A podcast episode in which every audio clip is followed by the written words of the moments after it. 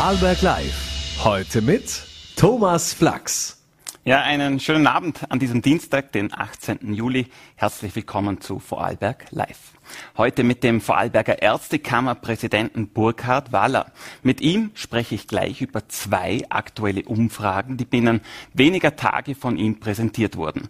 Dabei geht es zum einen um dringend benötigte Ärzte und zum anderen um die Patienten und wie es um deren Zufriedenheit bestellt ist. Weiters darf ich die aktuell beste Golfspielerin des Landes im Studio begrüßen, Chantal Thüringer. Sie wechselt vom Amateursport ins Profilager. Über ihre Erfolge und das bekannte Quäntchen Glück werde ich mit der 23-jährigen Bregenzerin reden. Ebenso wie mit dem Kabarettisten Florian Schäuber. Er gastiert morgen und zwar zusammen mit dem Falter-Chefredakteur Florian Klenk auf der Open-Air-Bühne vom Poolbar Festival. Von ihm möchte ich gerne wissen, was der denn genau versteht unter Korruptionsjazz und was das Publikum erwarten wird in Feldkirch. Zu Beginn widmen wir uns aber voll und ganz dem Gesundheitssystem und meinem ersten Gast, dem Ärztekammerpräsidenten Dr. Burkhard Waller. Guten Abend, Herr Waller. Guten Abend. Äh, zwei Befragungen binnen kürzester Zeit, die Sie da präsentiert haben. Beginnen wir mit der Ärztebedarfsstudie äh, vom Anfang des Monats. Da war die Pressekonferenz schon einige Wochen her. Die haben Sie in Auftrag gegeben, zusammen mit der ÖGKK und dem Land. Ähm, die Prognose zeigt da auf, dass bis in acht Jahren an die 135 Ärztinnen und Ärzte in Vorarlberg fehlen sollen. Äh, wo drückt denn da der Schuh ganz besonders? Also zunächst einmal darf ich äh, das noch einmal wiederholen, was Sie gesagt haben. Es war ein gemeinsames Auftragswerk von ÖGK und Land Vorarlberg und das ist mir auch wichtig, das zu betonen. Das ist einzigartig in Österreich. Es ist einzigartig, dass sich die Systempartner sozusagen zusammenfinden und gemeinsam Daten entwickeln wollen, um dann auch reagieren zu können. Das ist das Wesentliche, warum wir diese Studie gemacht haben. Wir wollten tatsächlich wissen, wie es genau ausschaut. Es gibt natürlich viele Hochrechnungen und Berechnungen und Überlegungen. Es gibt OECD-Schnitte, es gibt ein ewiges Hin und Her in den Medien, ob es einen Ärztemangel gibt oder nicht. Wir wissen natürlich, dass wir dort die Ärzte, wo wir sie brauchen, teilweise nicht bekommen. Also äh, drückt uns der Ärztemangel als Faktum sozusagen. Jetzt haben wir es aber auch noch einmal schwarz und weiß, dass wir erhebliche Anstrengungen auf uns nehmen werden müssen, um die Bevölkerung so wie gewohnt weiter versorgen zu können. Diese Studie hat äh, darauf äh, ab, abgestellt, dass sie praktisch die letzten zehn Jahre äh, angeschaut hat, wie verhalten sich die Ärztinnen und Ärzte in Vorarlberg mit Pensionierungen, mit Weggehen nach, dem, nach der Ausbildung, mit äh, Wechsel in die Niederlassung und so weiter und hat das nicht nur für einen Bereich gemacht, also nicht nur für den Spitalsbereich, sondern für den Spitalsbereich und für den niedergelassenen Bereich. Und ich denke, auch da ist eine zweite wesentliche Aussage zu treffen, die Gesundheitssysteme sind nicht getrennt voneinander zu sehen. Spitalsbereich und niedergelassener Bereich ist wie ein kommunizierendes Gefäß. Die Ärzte, die wir im niedergelassenen Bereich haben, sind größtenteils Ärztinnen und Ärzte, die aus den Spitälern kommen. Und da sieht man auch jetzt den höchsten Bedarf. Wir haben nur um den Status quo zu halten, wenn man sozusagen dazu rechnet, was das Bevölkerungsalter äh, ausmacht, die nächsten Jahre die Notwendigkeit, zusätzliche zu den normalen Fluktuationen, zusätzliche 135 Ärztinnen und Ärzte zu bekommen. Da gibt es einige Fächer, die sind besonders äh, intensiv, zum Beispiel die Anästhesie. Aber wir sehen auch, dass wir eben den Bedarf vor allem im Facharztbereich haben. Also wir haben eigentlich im Vorarlberg relativ äh, gut äh, Ausbildungsärztinnen und Ärzte akquirieren können. Ich denke, das sind auch die Bemühungen der letzten Jahre der KHBG, des Landes, der Ärztekammer, auch der ÖGK, äh, um sozusagen Ärztinnen und Ärzte nach Vorarlberg zu bringen. Was wir in dieser Studie aber gesehen haben, ist, dass etwa 50 Prozent nach ihrer Ausbildung das Land wieder verlassen. Und da, glaube ich, ist derzeit der größte Hebel. Da müssen wir uns überlegen, wie können wir es schaffen, diese Ärztinnen und Ärzte in Vorarlberg zu halten? Wie können wir ihnen hier sozusagen Arbeits- und Lebensbedingungen bieten, dass sie auch hier bleiben wollen. Also Stichwort Attraktivität des Arbeitsplatzes, um äh, mehr zu halten nach der Ausbildung. Äh, Nochmal nachgehakt, äh, Anästhesie ist angesprochen, ist ein Facharztbereich, der da zu nennen ist. Welche Fachrichtungen sind noch so stark betroffen? Also auch aufgetreten ist oder auch, auch aufgeschienen ist ein Mangel im Bereich der inneren Medizin. Hier gibt es auch äh, notwendige Anstrengungen zu treffen. Und das sehe ich für den niedergelassenen Bereich besonders herausfordernd, der allgemeinmedizinische Bereich. Also Allgemeinmediziner in die Niederlassung zu finden, das ist äh, sicher etwas, das wir für die nächsten Jahre noch einmal ganz gut überlegen müssen. Wie können wir auch hier im niedergelassenen Bereich äh, die Bedingungen so attraktivieren, dass junge Kolleginnen und Kollegen sich trauen und auch in die Allgemeinmedizin wollen. Wie Sie es gesagt haben, es ist gesamthaft zu sehen, der Bedarf bei den Spitalsärzten, der wird Ihnen zufolge um 12 Prozent steigen. Im Kassabereich erwarten Sie einen Anstieg von knapp 6 Prozent, wenn man sich die Studie anschaut. Wer muss denn jetzt aktiv werden, dass wir hier nicht uh, unser blaues Wunder noch erleben? Ja, eben, ich glaube, wie ich es vorher gesagt habe, es ist ein kommunizierendes Gefäß und die Leute, die sozusagen jetzt im Spital sind und in Vorarlberg bleiben können und wollen, die müssen hier angesprochen werden. Also ich glaube, wir müssen das auch gemeinsam planen. Das ist auch sozusagen das Vorhaben. Wir sind bereits mit dem Land und auch mit der ÖGK natürlich am Diskutieren, was wir aus diesen Studienergebnissen herauslesen müssen und welche Konsequenzen wir treffen müssen. Es wird sicher auch in Vorarlberg über die Spitalsgehälter gesprochen werden müssen. Wir haben gesehen, dass Burgenland und Steiermark vorausgeeilt sind und jetzt deutlich höher liegen in den Spitalsgehältern als Vorarlberg. Das ist ein Teil. Wir wissen auch, dass der andere Teil ganz wesentlich Klima im Krankenhaus ist, Stimmung auf den Abteilungen, das Gefühl, ich kann sozusagen selbst mein Arbeitsleben gestalten und natürlich auch Lebensqualität im Vorarlberg. Und auch da haben wir eine besondere Herausforderung, weil die Lebenshaltungskosten in Vorarlberg besonders hoch sind. Sie haben es ja kurz angesprochen, die Gesundheitslandesrätin, die Martina Rüscher, die sprach von einem wertschätzenden Umgang mit den Ressourcen des Gesundheitssystems. Äh, was hat sie da genau gemeint? Weil sie hat ja auch gesagt, die Bevölkerung, die müsse da mithelfen. Naja, es war anfänglich ja so, dass es auch gewisse Ängste gegeben hat. Sozusagen, wir hm, sehen jetzt, wie viele Leute wir brauchen und dann wird nur geschrien mehr und mehr und mehr. Und natürlich ist das Gesundheitssystem etwas, das viel Geld verschlingt. Also Gesundheit für Vorarlberg kostet viel Geld. Und da gibt es auch Limits, die man nicht ohne weiteres überschreiten kann. Und ich denke, hier ist es der Frau Landesrätin um die Wertschätzung gegangen. Nämlich, dass man sich auch überlegt, wo brauche ich die Medizin wirklich, wo brauche ich den Arzt wirklich, wo überlaste ich das Gesundheitssystem, wo kann ich in Selbstverantwortung sozusagen selber etwas äh, für mich übernehmen. Äh, und gleichzeitig war das natürlich auch ein Appell an uns Systempartner, nicht nur laut zu schreien. Also wir sollen, glaube ich, wirklich miteinander konstruktive Lösungen finden, wie wir dieses Problem zusammenlösen können. Wünschen Sie sich da auch noch andere Kammern mit am Tisch, äh, wenn es um diese Lösung für uns alle geht? Also ich bin sehr froh, wenn wir das hier in Vorarlberg lösen können. Mhm. Wenn wir das sozusagen österreichweit lösen müssen, haben wir viel größere Hürden. Wir sehen das in allem, dass wir sozusagen regional äh, kommunikativ sehr gut miteinander können. Alle Player, sowohl die Kasse als auch das Land, als auch die Kammer, können gut miteinander an einem Tisch sitzen und miteinander überlegen, was wir tun. Das ist in anderen Bundesländern etwas schwierig. Das bekommt man auch mit hier im Westen, dass manche relativ aggressiv und laut aufeinander losgehen. Äh, also insofern bin ich sehr glücklich, wenn wir möglichst viel regional lösen können. Mhm. Äh, kommen wir noch mal kurz äh, zu einer, zu dieser Studie, zu der Bedarfsstudie. Pensionierungen natürlich auch ein großer Teil. Da reden wir bis zu 30 Prozent, die in die Pension gehen werden bis 2031. Auch werden vermehrt Ärztinnen und Ärzte natürlich ähm, vielleicht in Teilzeit auch arbeiten wollen, wenn es vielleicht auch Frauen betrifft. Der, der Manfred Brunner von der ÖGKK, der sieht diesen Generationenwechsel eigentlich relativ gelassen. Er sieht eher die akute Besetzungslücken als Problem, wenn äh, die einen Ärzte äh, eine starke Belastung erfahren, wenn sie für andere irgendwo einspringen müssen. Äh, sehen Sie das auch so, dass dort äh, das größere Problem herrscht als im Generationenwechsel? Also der Generationenwechsel ist eine Riesenherausforderung, wobei wir da aus der Studie auch wissen, dass sozusagen die Babyboomer-Generation die nächsten Jahre in Pension gegangen sein wird. Das heißt, in drei bis vier Jahren ist dieser Schwund der Babyboomer im Pensionssystem nicht mehr so zu merken. Wir haben natürlich im Kassensystem einiges nachbesetzt bereits, aber auch hier gilt das, was im Kassensystem äh, auf, also dort hineinkommt ins Kassensystem oder wer Verträge eingeht mit der ÖGK, der fällt dann im Krankenhaus. Und insofern bleibt die Herausforderung tatsächlich, ausgebildete Ärztinnen und Ärzte in Vorarlberg zu halten und auch solche nach Vorarlberg zu bringen. Dann schauen wir noch zur Patientenumfrage. Das ist dann die zweite der angesprochenen Befragungen. Das hat das Institut für Management und Marketing in Lustenau durchgeführt und da kamen 483 gültige Online-Fragebogen äh, zusammen zur Auswertung.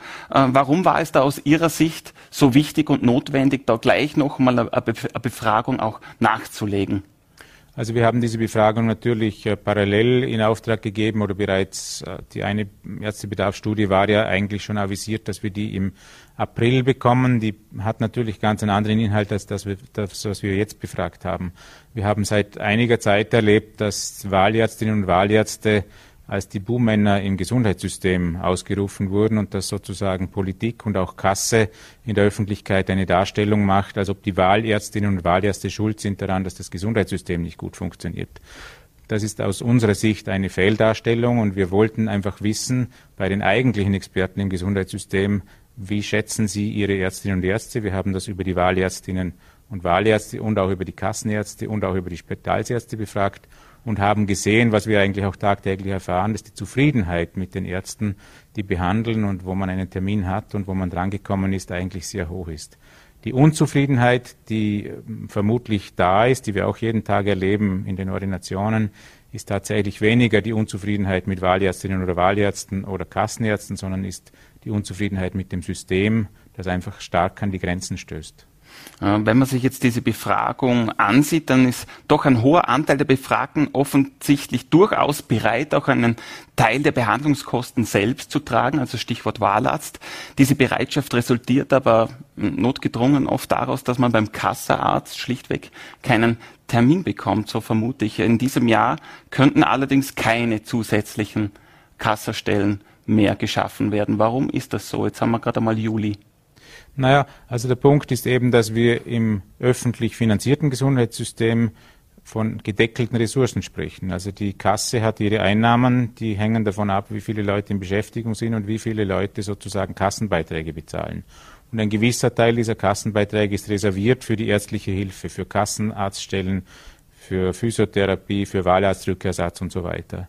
Dieser Teil ist nicht vermehrbar und wir haben seit zwei Jahren gesehen, dass sozusagen dieser Topf, wie wir den nennen, also es ist sozusagen das Budget für den niedergelassenen Bereich, an die Grenzen gestoßen ist. Wir hatten gute Jahre seit 2012 und konnten da entgegen dem Trend in Österreich massiv neue Stellen schaffen. Da haben wir auch als Ärztekammer viel Beitrag geleistet und wollten auch hier womöglich die, Ver die Versorgung verbessern. Jetzt ist aber sozusagen der Topf defizitär. Also wir, werden, wir haben letztes Jahr ein Defizit in diesem Topf gesehen und es wird wahrscheinlich auch heuer ein Defizit geben. Man konnte fast nicht die Inflation abgelten bei den jetzt bestehenden Verträgen. Also wir sind hier an einem Limit und deshalb konnten keine zusätzlichen Stellen geschaffen werden. Tatsächlich ist das Terminproblem im Kassenbereich vorhanden. Ich glaube aber nicht, dass sozusagen die Wahlärzte daran schuld sind, sondern es ist das Kassensystem. Und ich glaube, darauf müssen wir hinaus. Wir müssen das Kassenvertragssystem und auch das Versorgungssystem über die Kassen so gut wie möglich verbessern und ausbauen. Und dazu braucht es zusätzliche Mittel. Also eine Systemfrage, äh, die man da stellt in, in Richtung Wien. Da möchte ich dann äh, zum Schluss dann schon langsam hinkommen. Es braucht also mehr Spielräume. Schlussendlich braucht es auch vor allem mehr Geld, eine Aufstockung des Budgets. Will man da schlichtweg ein, ein größeres Stück auch vom, vom Kuchen haben? Also ich denke, es geht tatsächlich darum, dass man die Versorgung verbessert. Und wenn Sie eben fragen, dann sind viele Menschen mit dem Gesundheitssystem unzufrieden. Die sagen, ich bekomme einen Termin nicht schnell genug, die Kasse leistet nicht genügend äh, für mich, ich, ich bekomme nicht das, was ich will. Und da geht es eben darum, dass man sagt, wenn man das verbessern will, braucht es zusätzliche Mittel. Also da geht es nicht darum, dass sozusagen die, die jetzt schon haben, noch mehr wollen, sondern es geht darum, dass man das System verbessert und ausbaut. Und da würde ich sehr stark appellieren, auch an die Kasse, dass wir da auch gemeinsam an einem Strang ziehen. Dann ziehen wir gemeinsam an einem Strang. Vielen Dank, Burkhard Waller, der Ärztekammerpräsident Vorarlbergs. Vielen Dank für Ihren Besuch heute bei Vorarlberg Live. Vielen Dank. Ja, und wir wechseln zum Sport und zwar zum Golf. Sie zog in die weite Welt hinaus von ihrem Golfclub in Bludenz-Bratz und zwar in die USA. Dort spielte sie drei erfolgreiche College-Jahre für die University of Louisiana. Am Sonntag schlug sie ihren letzten Ball als Amateurspielerin. Sie versucht den großen Sprung ins Profigeschäft und jetzt wünsche ich einen schönen Abend der Chantal Thüringer.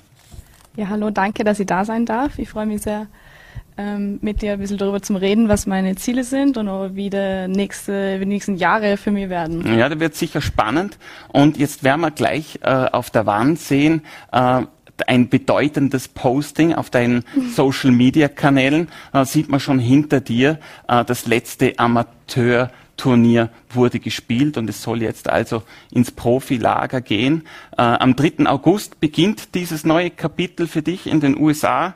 Bis zu deinem 19. Geburtstag hast du mir allerdings gesagt, da war noch gar nicht wirklich klar, soll Golf wirklich dein Job werden. Ähm, das hat sich erst herauskristallisiert. Jetzt bist du heute, darf man auch sagen, 23 Jahre jung. Äh, was ist denn da in den letzten Jahren passiert, dass du jetzt weißt, ich will es versuchen? Also ich glaube, mit 19 war so sehr schwer für mich die Entscheidung zum Treffen, ob ich überhaupt Golf weitermachen will in meinem Leben oder ob ich einfach nur weiter die Ausbildung brauche oder ob ich überhaupt gut genug bin eigentlich im Golf. Und deshalb habe ich mich dafür entschieden, nachher nach Amerika zu gehen und dort eigentlich Golf und Ausbildung gleichzeitig zu machen. Und ich bin sehr, sehr froh, dass ich die Entscheidung getroffen habe. Es war eine richtig, richtig gute Entscheidung. Und dort habe ich nachher lernen können über mich selber, über die Universität, über einfach auch so viel Erfahrung gesammelt, die mir jetzt einfach die Zuversicht gibt oder die mir Zuversicht geben, jetzt weiterzumachen in diesem Sport. Mhm. Ja. Aber wer jetzt glaubt, äh, man spielt College Golf und wird dann äh, gut und geht ins Profilager, der, der äh, äh, ist getäuscht. Auch dein Start war ja ein bisschen holprig. Du hast es zuerst versucht in der New Mexico University. Da warst du nicht, recht glücklich. Es kam Covid dazwischen. Äh, wahrscheinlich auch keine schöne Zeit als äh, Studentin dann in Amerika. Und schlussendlich dann der Wechsel nach Louisiana. warum war, war genau der Wechsel notwendig für dich und was hat er denn bewirkt schlussendlich? Also am Anfang war das Amerika und College war einfach so neu und es war einfach so schwer für mich zum also rausfinden, ist es überhaupt die richtige Uni für mich, weil im Endeffekt du verbringst einfach jeden Tag mit dem Coach, du verbringst jeden Tag mit dem Team. Es ist sehr intensiv, es ist sehr viel Stress und manchmal funktioniert es dann einfach nicht. Und deshalb hat ich nachher die Entscheidung getroffen, hey, okay, ich möchte es nicht aufgeben, ich möchte es auf jeden Fall nochmal probieren. Und deshalb der Wechsel war einfach eine gute Entscheidung für mich, dann auch neue Leute kennenzulernen, neue Erfahrungen zu sammeln und auch neue Coaches. Mit dem Coach, wo ich jetzt war, ist es so viel besser ähm, gegangen und ich bin nur froh, dass es nachher so, wie sich so entwickelt hat. Mhm. Im April hast du dann mit deiner Universität in Florida die Sunbelt Meisterschaft gewonnen, im Einzel dann auf Platz zwei gelandet. Nach eurem Triumph wurdet ihr dann zu Hause mit Polizeibegleitung äh, auch über den Highway geleitet und entsprechend am Schul Hochschulgelände dann auch willkommen geheißen. Ähm, zuerst einmal, was ist es für ein Gefühl?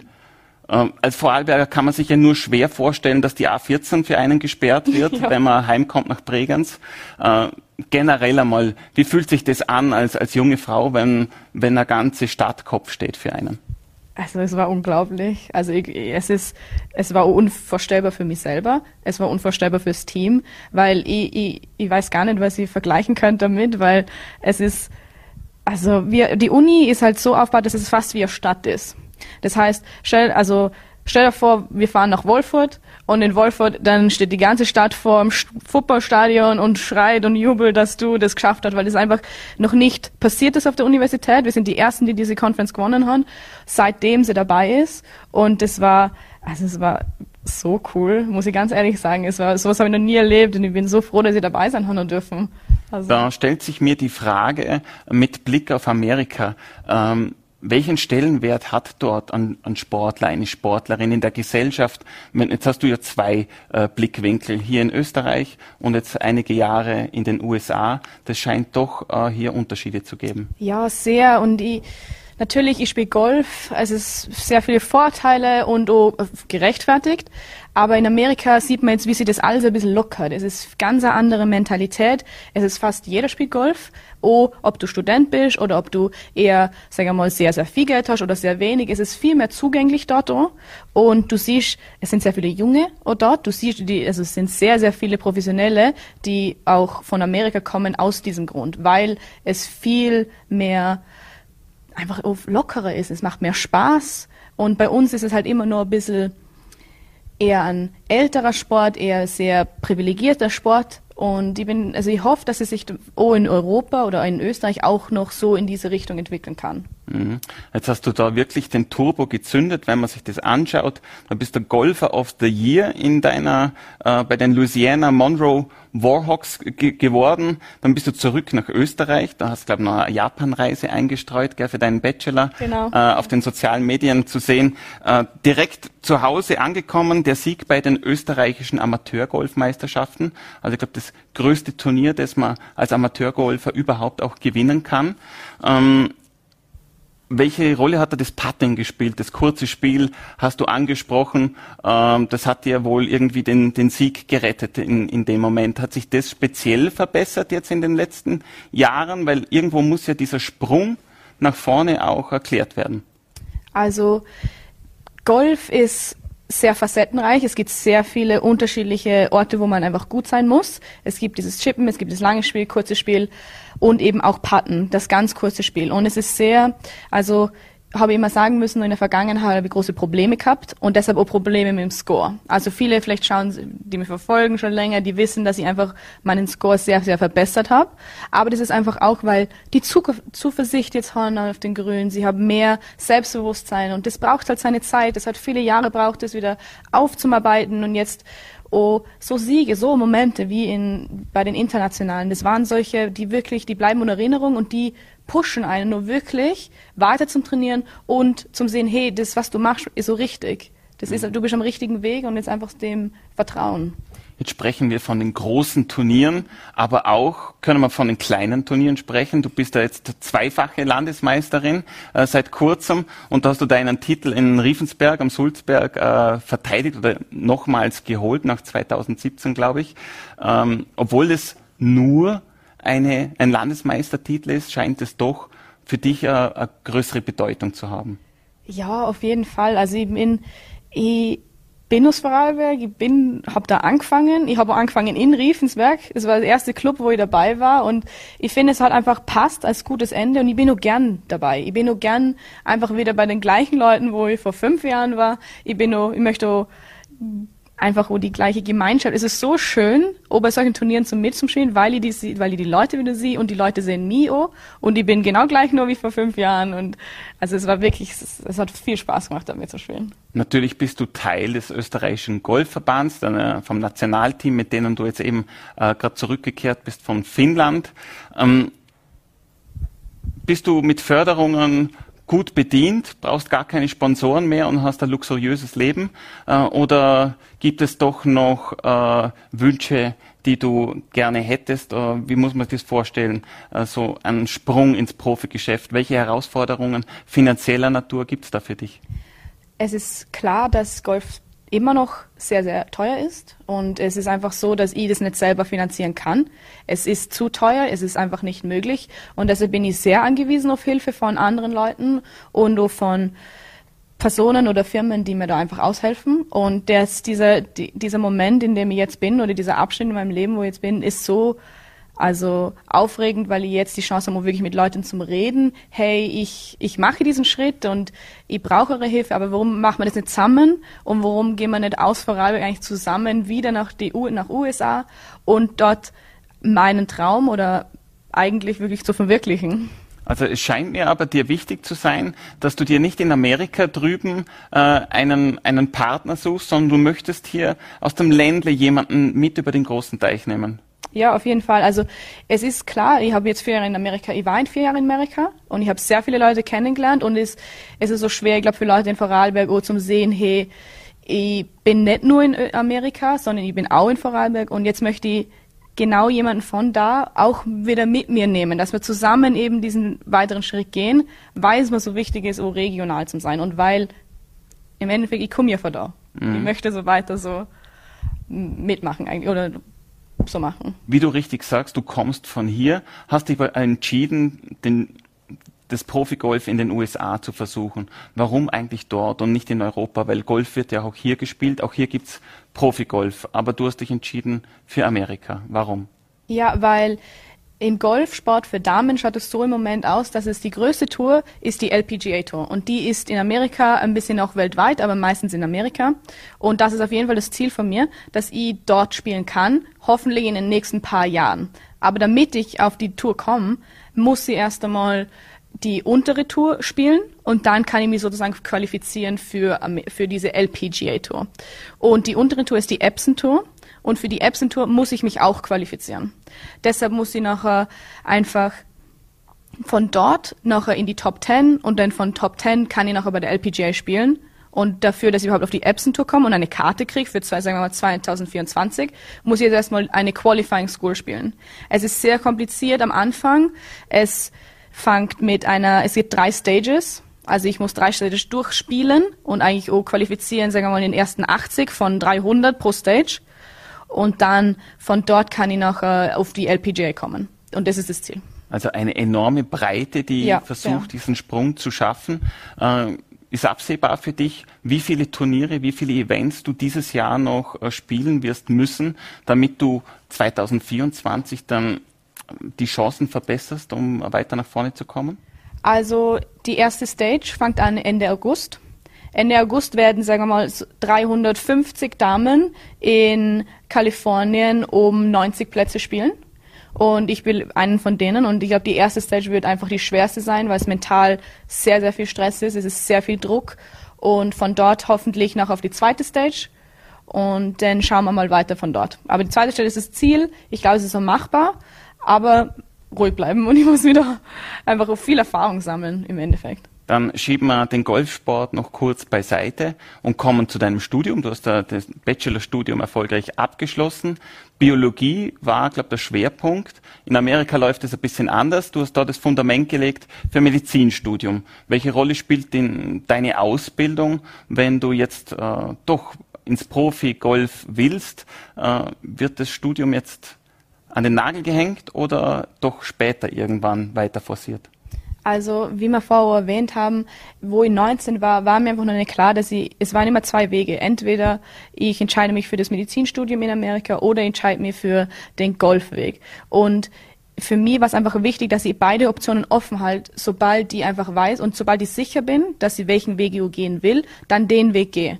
Und jetzt habe ich mich entschieden für den Golfweg, aber das, das Studium geht ja nicht weg. Ich habe immer nur meinen Bachelor, ich habe immer nur das vielleicht die Lust weiter zum Lernen und auch vielleicht auch später einfach nur.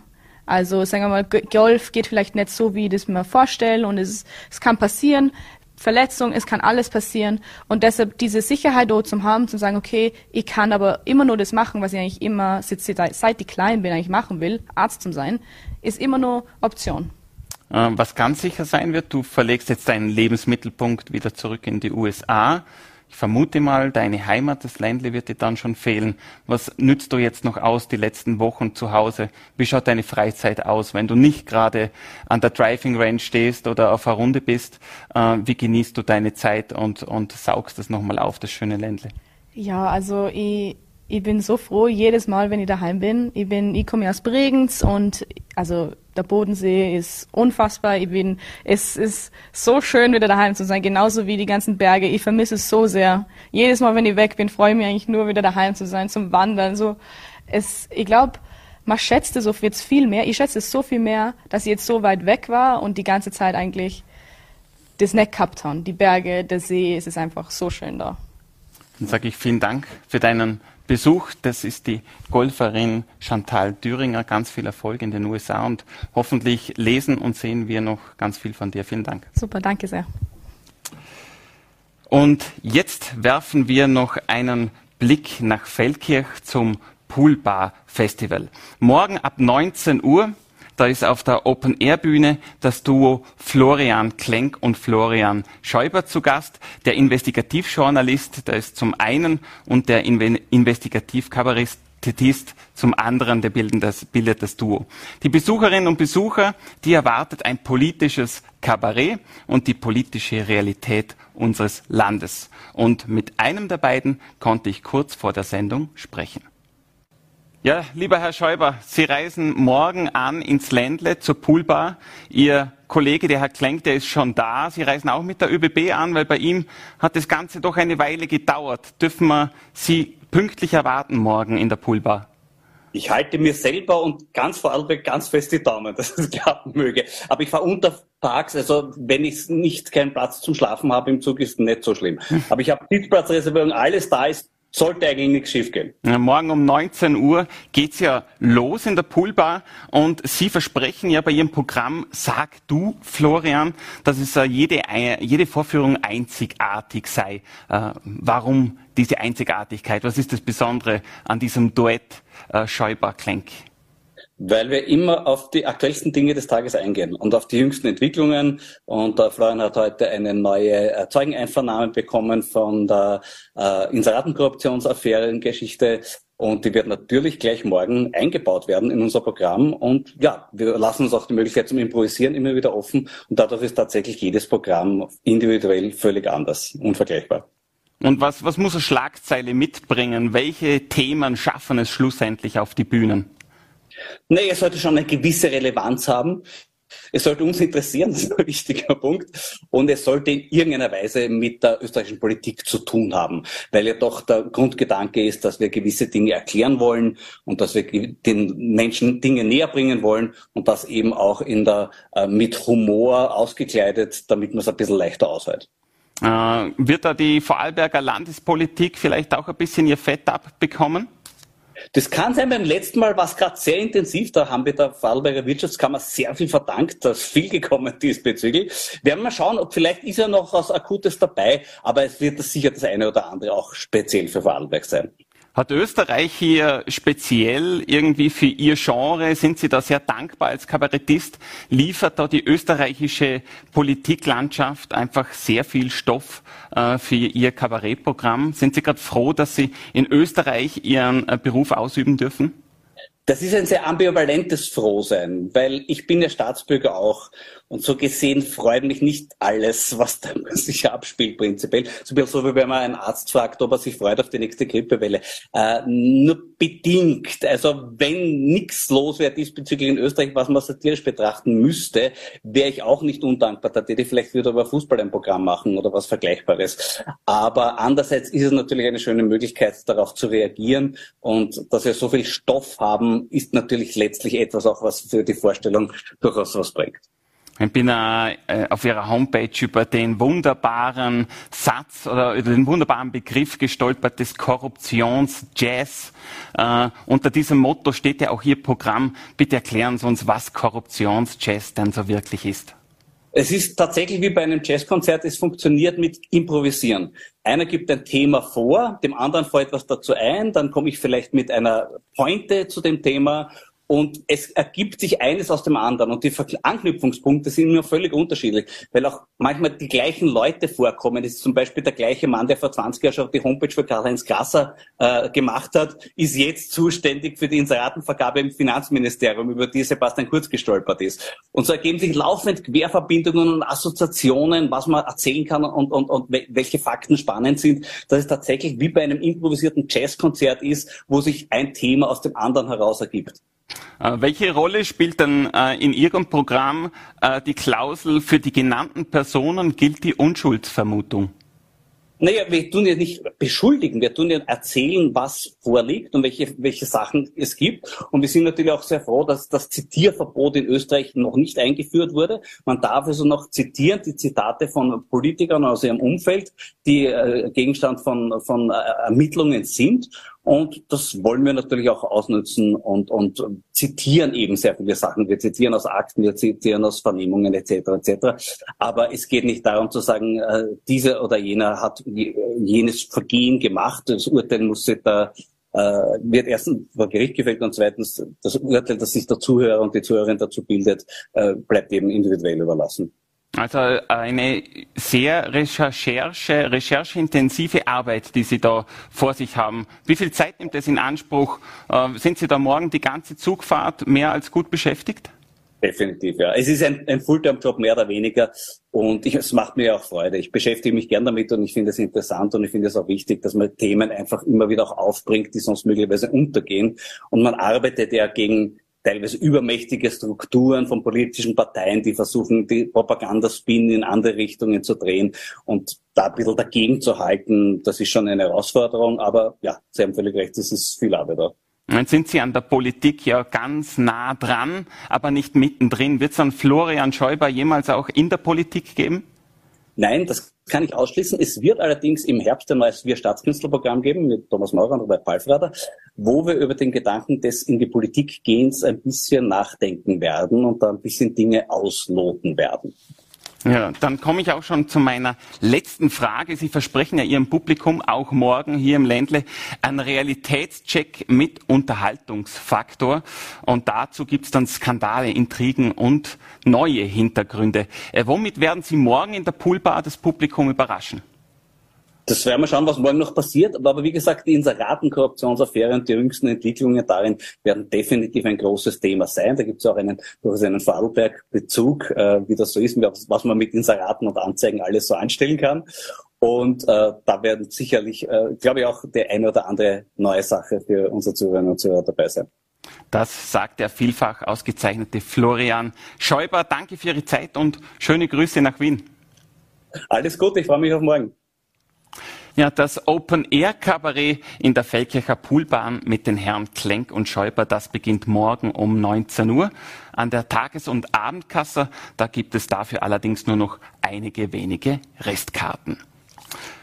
Und Morgen, da steht unser Programm ganz im Zeichen der Eröffnung der Bregenzer Festspiele. Mein Kollege Pascal Pletsch, der begrüßt Sie bereits live ab 9.40 Uhr zu einer Sondersendung. Noch mehr Festspiele, Stars und Sternchen, dann nochmal in Vorarlberg live um Punkt 17 Uhr, wie gewohnt auf Voller TV, NAT und Ländle TV. Bis dahin alles Gute und schöne Grüße aus Schwarzach.